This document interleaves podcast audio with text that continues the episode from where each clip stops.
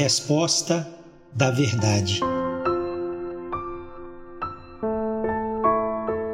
O texto que hoje leremos a nossa meditação se encontra em Gênesis, capítulo 3, verso 12.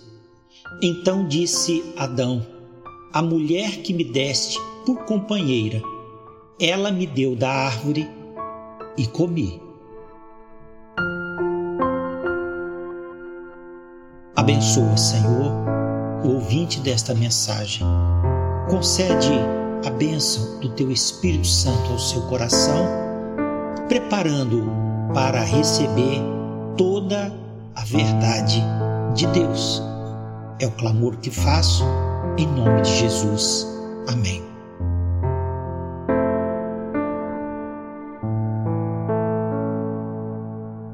No jardim do Éden, o homem e a mulher decidiram ignorar os conselhos de Deus e seguir adiante em seu próprio caminho. É evidente que quando escolhemos rejeitar o governo de Deus, abrimos as portas implicitamente para as atividades da serpente. E foi isso que aconteceu. O primeiro casal viu que as promessas feitas pela serpente de que não morreriam, de que seriam como Deus e de que obteriam as vantagens de um conhecimento superior, sabendo o bem e o mal, eram todas falsas. As consequências da má escolha foram imediatas e devastadoras. Sua vida santa e pura foi subitamente poluída pelo pecado. E o pecado fez dos seres humanos pessoas medrosas e tristes. A vergonha que se seguiu à descoberta do seu estado de miséria espiritual fez com que fugissem da presença de Deus e se escondessem entre as árvores do jardim.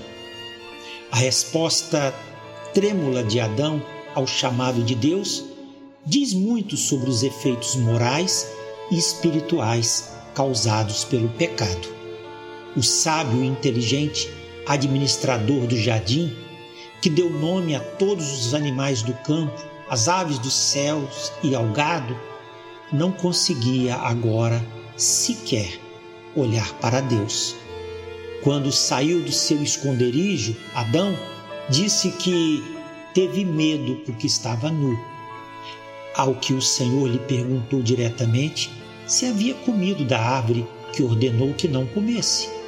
Deus certamente queria dar a Adão a oportunidade de confessar o seu mal feito e de pedir perdão pela ofensa que praticara. Deus esperava que Adão respondesse simplesmente: Sim, eu comi. É, tem misericórdia de mim, ó Deus, segundo a tua benignidade. Apaga as minhas transgressões segundo a multidão das tuas misericórdias. Lava-me completamente da minha iniquidade. Purifica-me de meu pecado, porque eu conheço as minhas transgressões e o meu pecado está diante de mim.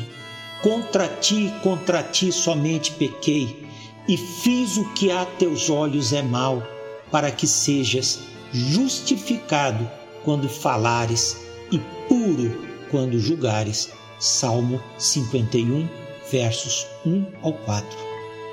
Essa foi a confissão de Davi depois que o profeta Natã veio a ele e abriu os seus olhos para um pecado que havia cometido. No entanto, essa não foi a atitude de Adão. Em vez disso, procurou se justificar, lançando a culpa de suas falhas sobre terceiros numa clara demonstração que não havia em seu coração nenhum lugar para o arrependimento. Apresentou a Deus uma desculpa frívola ao dizer que comeu do fruto trazido pela mulher. Contudo, ele o fez com os olhos abertos, ou seja, agiu de modo consciente e proposital. Atribuir a terceiros a responsabilidade de nossos atos conscientes não diminui nossa culpa, nem nos isenta do julgamento. Mas o que é Pior, ele tentou ainda lançar sobre Deus sua culpa, ao dizer que foi enganado pela mulher que Deus lhe havia dado por companheira. Há uma estranha e perversa inclinação nas pessoas em quererem lançar sobre Deus a culpa dos seus próprios fracassos e dos maus resultados produzidos pela violação das leis que o próprio Senhor criou. O relacionamento doce, de comunhão, amor e confiança que havia entre Deus e os homens e entre o primeiro casal foi trocado pelo isolamento, autodefesa, rancor e culpa. A intimidade e a inocência cederam lugar à mútua acusação e ao ressentimento. Assim, o desejo rebelde do primeiro casal resultou no mais retumbante fracasso. Ao separarem-se de Deus, foi produzida neles uma natureza caída, e por essa natureza fraca e corrompida entrou também no mundo a morte, que foi transmitida naturalmente a toda a humanidade. Miserável homem que sou, quem me livrará do corpo desta morte? Dou graças a Deus por Jesus Cristo, nosso Senhor. Assim que eu mesmo, com entendimento, sirvo a lei de Deus, mas com a carne, a lei do pecado. Que Deus o abençoe.